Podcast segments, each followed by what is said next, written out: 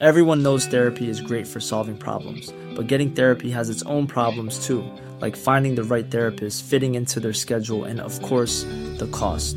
Well, BetterHelp can solve those problems. It's totally online and built around your schedule. It's surprisingly affordable too. Connect with a credentialed therapist by phone, video, or online chat, all from the comfort of your home. Visit betterhelp.com to learn more and save 10% on your first month. That's BetterHelp, H E L P. El Soldado del Diablo. Historia escrita y adaptada por Eduardo Liñán para relatos de horror. Mi historia de horror comienza cuando era parte de un grupo de militares de élite que se especializa en la captura de criminales peligrosos. Generalmente trabajamos en las zonas más conflictivas de la ciudad y el estado. En ese tiempo había una lucha encarnizada entre grupos del crimen en las instituciones del gobierno en turno. Había muchos combates y bajas de compañeros que perdían la vida cumpliendo con el deber.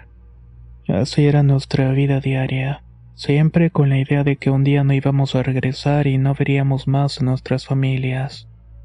Entre la tropa se había hecho una hermandad en la que todos nos cuidábamos la espalda. Mi equipo había tenido muchos enfrentamientos y batidas para atrapar criminales y deshacer células. Muchos elogiaban eso y que tuviéramos a veces tanta suerte de no perder elementos en las fieras batallas. Pero nada nos prepararía para lo que íbamos a enfrentar en una de esas ocasiones. Nos habían cambiado un destacamento en Tamaulipas. Todo marchaba bien por los primeros días. Arrestos, incautaciones y cierre de casas de seguridad. Pero esa tranquilidad cambiaría el día que recibimos un informe de que un grupo de delincuentes se había ocultado en un edificio se encontraba abandonado en una zona olvidada y peligrosa de la ciudad. Ese grupo en específico era uno de los más violentos.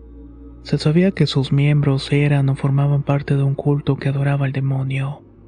Cosas absurdas en las que nadie de nosotros creíamos, pero ciertamente habíamos estado viendo esas muestras de creencias y prácticas en muchas batidas.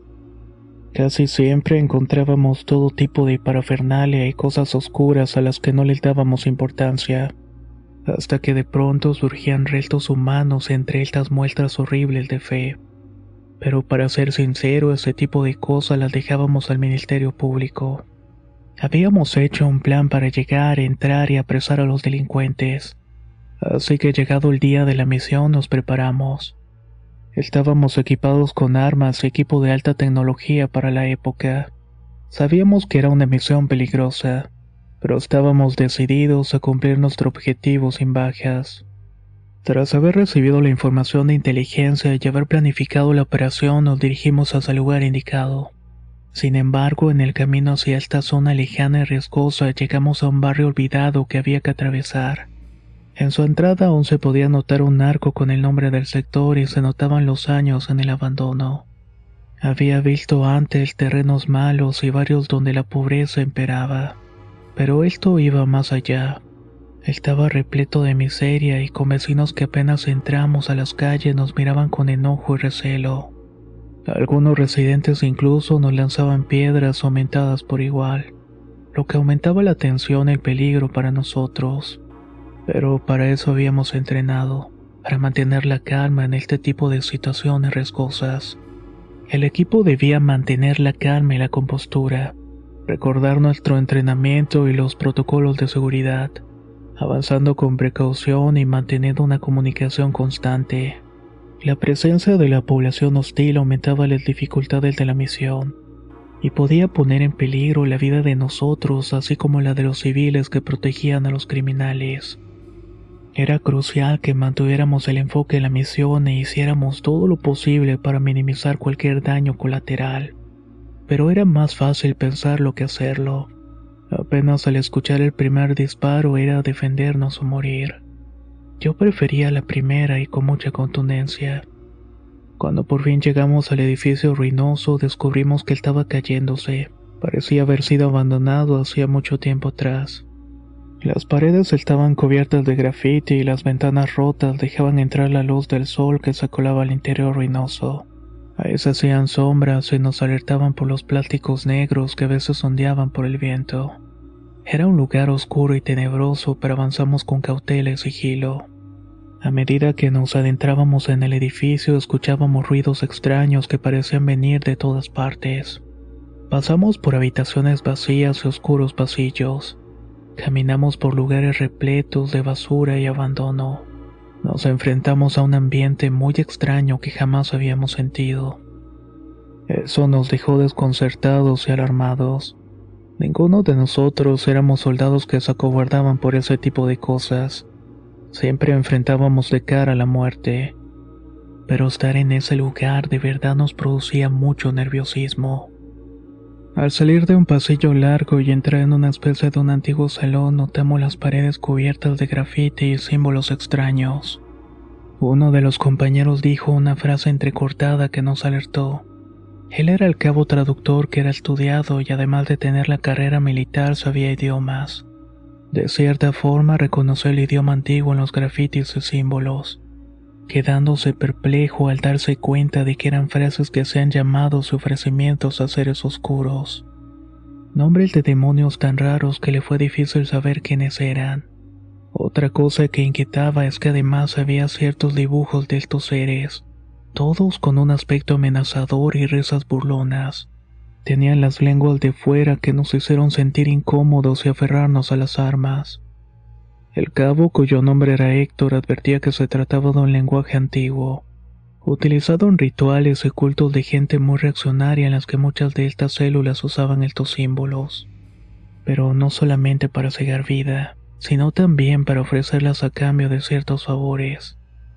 Todo aquello era una verdadera manifestación de una práctica peligrosa y oscura según tenía entendido por pláticas que tuvo con altos mandos e investigadores militares, es que aquellos símbolos y frases indicaban que los delincuentes estaban altamente comprometidos con la práctica de estas creencias. Por ende es que cada vez había más criminales desaparecidos. Todo era para agradar al demonio que invocaban con aquello. Era fascinante lo que decía, pero me dejaba pensando cosas no muy buenas. Al saber los dichos de Héctor es que supimos que nos estábamos adentrando en un terreno muy peligroso, además de altamente inusual con fanáticos, y esto era los peores porque no le tenían miedo a morir. Para ellos el ser abatidos era una especie de transición, o por lo menos eso sabía por los cursos de adiestramiento en grupos criminales que tomábamos. Debíamos ser cuidadosos y estar alerta en todo momento ya que los delincuentes que estábamos buscando estaban altamente armados e iban a utilizar cualquier medio necesario para proteger sus actividades. Las advertencias del cabo sobre los símbolos y el idioma antiguo no solamente puso una alerta sobre los peligros del edificio, sino que también nos dio una visión valiosa sobre la mentalidad y las motivaciones de los delincuentes. Small details are big surfaces. Tight corners are odd shapes. Flat, rounded, textured, or tall. Whatever your next project, there's a spray paint pattern that's just right. Because Rust new Custom Spray 5 in 1 gives you control with five different spray patterns. So you can tackle nooks, crannies, edges, and curves without worrying about drips, runs, uneven coverage, or anything else. Custom Spray 5 in 1. Only from Rust Everyone knows therapy is great for solving problems, but getting therapy has its own problems too, like finding the right therapist, fitting into their schedule, and of course, the cost. Well, BetterHelp can solve those problems. It's totally online and built around your schedule. It's surprisingly affordable too. Connect with a credentialed therapist by phone, video, or online chat, all from the comfort of your home. Visit betterhelp.com to learn more and save 10% on your first month. That's BetterHelp, H E L P. Así continuamos avanzando en medio de cuartos y techos llenos de agujeros y polvo. El olor a humedad, pobredumbre y otros olores desagradables inundaban el lugar. Hasta pudimos ver vestigios de huesos y sangre pegadas a las paredes. Quizás ahí torturaban y daban cuenta de personas o enemigos. Todo el escenario era dantesco. Mientras avanzábamos hacia el interior del edificio descubrimos más pruebas de las actividades aberrantes del culto al diablo que hacían. Había restos de animales muertos, velas y otros objetos rituales esparcidos por todas partes. La atmósfera era densa y pesada. Sentíamos como si estuviéramos entrando en un mundo de caos y oscuridad. A pesar del entorno hostil, mantuvimos la calma y nos centramos en la misión. Utilizamos todo nuestro entrenamiento y experiencia para hacer frente a estos peligros. Pero ciertamente nada nos preparó para encarar a esta clase de fanáticos, y en especial eso que sentíamos que parecía pegarse a nuestras conciencias. Ahí cualquier error o falta de concentración significaba la muerte en cada esquina o en cada cuarto oscuro que habíamos investigado. Así nos fuimos saltando a encontrar a nadie, cosa que se nos hizo raro. Hasta llegué a pensar que habíamos sido mal informados. Pero nuestros pasos nos encaminaron al final de un pasillo. Ahí había una especie de bodega y en él un gran boquete en el suelo. Conducía una especie de cisterna cuyo odor era horrible y penetrante. Tuvimos que ponernos mascarillas para soportar aquello. Bajamos con mucha cautela a este lugar. Abajo lo que hallamos salía de toda proporción. Toda esta cisterna estaba llena de cadáveres. Los cuerpos estaban en descomposición y parecían haber sido torturados y mutilados antes de ser asesinados. Algunos de estos permanecían colgados de los pies con los brazos tocando el suelo. Esto iba más allá de nuestra imaginación. Habíamos visto de todo, pero nada como esto. Era una locura. Nos dimos cuenta de que habíamos tropezado con algo mucho más siniestro que un simple grupo de delincuentes. No sabía cómo actuar y quería salir de inmediato de ahí. El aire enrarecido era sofocante y claustrofóbico. Antes de tomar una decisión escuchamos un ruido detrás de nosotros. Al darnos la vuelta para apuntar con nuestras linternas y armas, Alumbramos a un hombre con un cuchillo de carnicero corriéndose a nosotros. Hicimos advertencias, pero fue irremediable comenzar a disparar. El hombre no parecía detenerse y era imposible. A pesar de los disparos, muchos de estos parecían no darle en el blanco, y otros apenas rozaban la humanidad de aquel hombre loco que tenía la intención de dañarnos. Sus gritos eran de locura total y nos daba ciertas advertencias además de insultos. Aléjense, huyan, el diablo está aquí. El hombre logró escapar metiéndose en un boquete en la pared y algunos quisimos perseguirlo, pero pensábamos que era una trampa.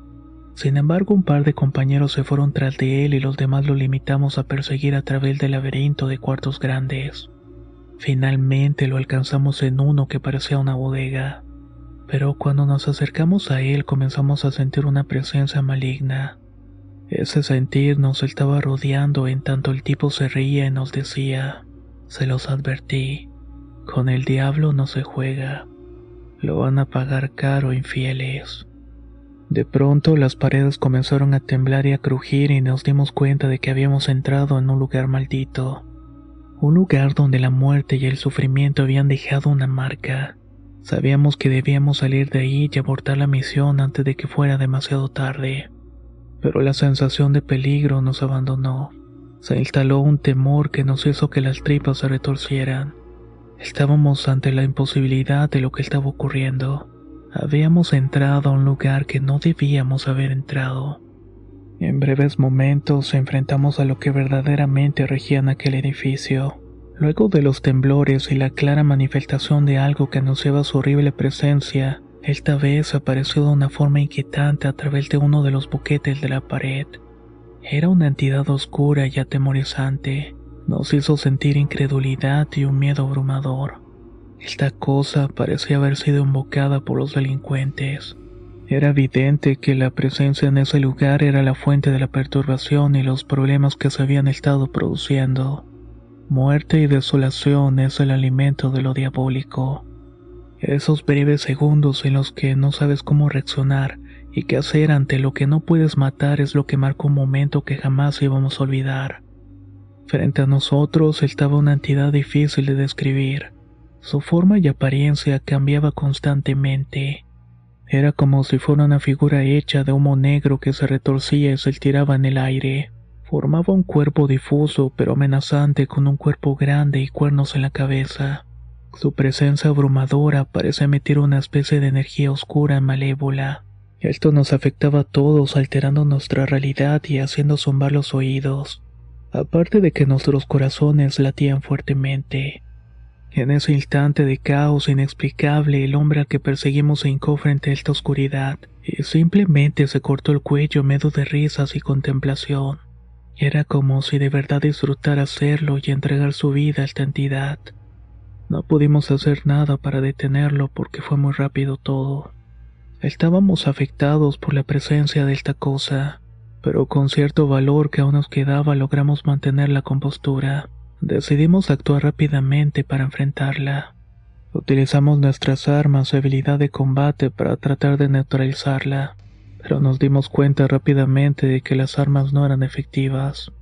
Las balas simplemente la atravesaban y esa cosa parecía burlarse de nuestros pobres intentos. Emitía un sonido parecido a una carcajada, pero al mismo tiempo no lo era. A medida que la entidad se movió y cambió de forma, nos dimos cuenta de que necesitábamos un plan diferente para enfrentar o escapar de esta misma. La decisión estaba tomada y debíamos escapar de aquello. Uno de los cabos arrojó una granada de humo para frenar o confundir a la entidad. En realidad no teníamos idea de qué hacer. Comenzamos a correr por el laberíntico lugar rogando encontrar una salida pronto a aquella locura. Nos adentramos más y llegamos a un callejón sin salida donde encontramos a un delincuente malherido y agonizante.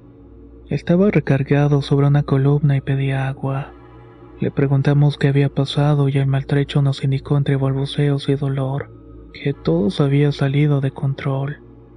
Había liberado algo ahí mismo y no podían hacer nada más que escapar. En ese instante escuchamos un ruido. Sabíamos que esa cosa estaba detrás de nosotros. Se me ocurrió usar una carga explosiva que comúnmente empleábamos para romper puertas o paredes falsas. No lo pensé dos veces y colocamos todas las cargas para hacer un boquete por donde salir. La explosión fue ensordecedora y al mirar una salida oímos de aquella cosa que ya estaba ahí detrás. Lo siguiente fueron los alaridos del delincuente al ser neutralizado por esa cosa. Y eso fue todo. Al llegar a los vehículos no lo podíamos creer o digerir.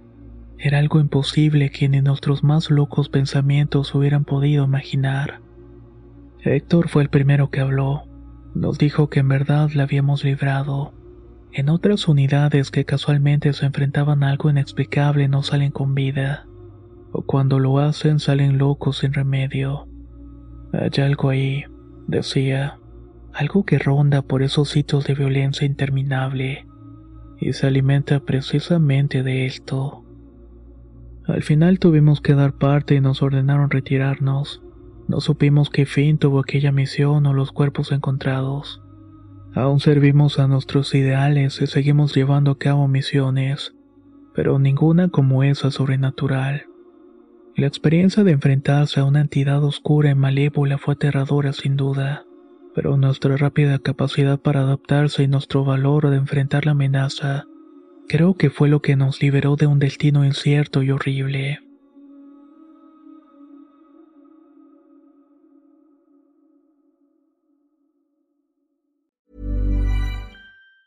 Hey, it's Danny Pellegrino from Everything Iconic. Ready to upgrade your style game without blowing your budget? Check out Quince. They've got all the good stuff shirts and polos, activewear, and fine leather goods, all at 50 to 80% less than other high end brands. And the best part? They're all about safe, ethical, and responsible manufacturing.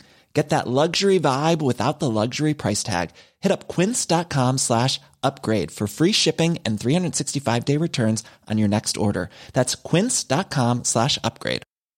If you thought the only way to get a more defined jawline with natural looking results was through surgery, think again. Juvederm Volux XC is a non surgical injectable gel filler that improves moderate to severe loss of jawline definition and can help you achieve natural looking results with little downtime. Even better, this improved definition lasts up to one year with optimal treatment. No maintenance required. Improve jawline definition for a smooth, sculpted look with Juvederm Volux XC. For important safety information and to find a licensed specialist, visit juvederm.com. That's J U V E D E R M.com. Not for people with severe allergic reactions, allergies to lidocaine, or the proteins used in Juvederm. Common side effects include injection site redness, swelling, pain, tenderness, firmness, lumps, bumps, bruising, discoloration, or itching. There's a risk of unintentional injection into a blood vessel, which can cause vision abnormalities, blindness, stroke, temporary scabs, or scarring. Talk to a licensed specialist to find out if it's right for you.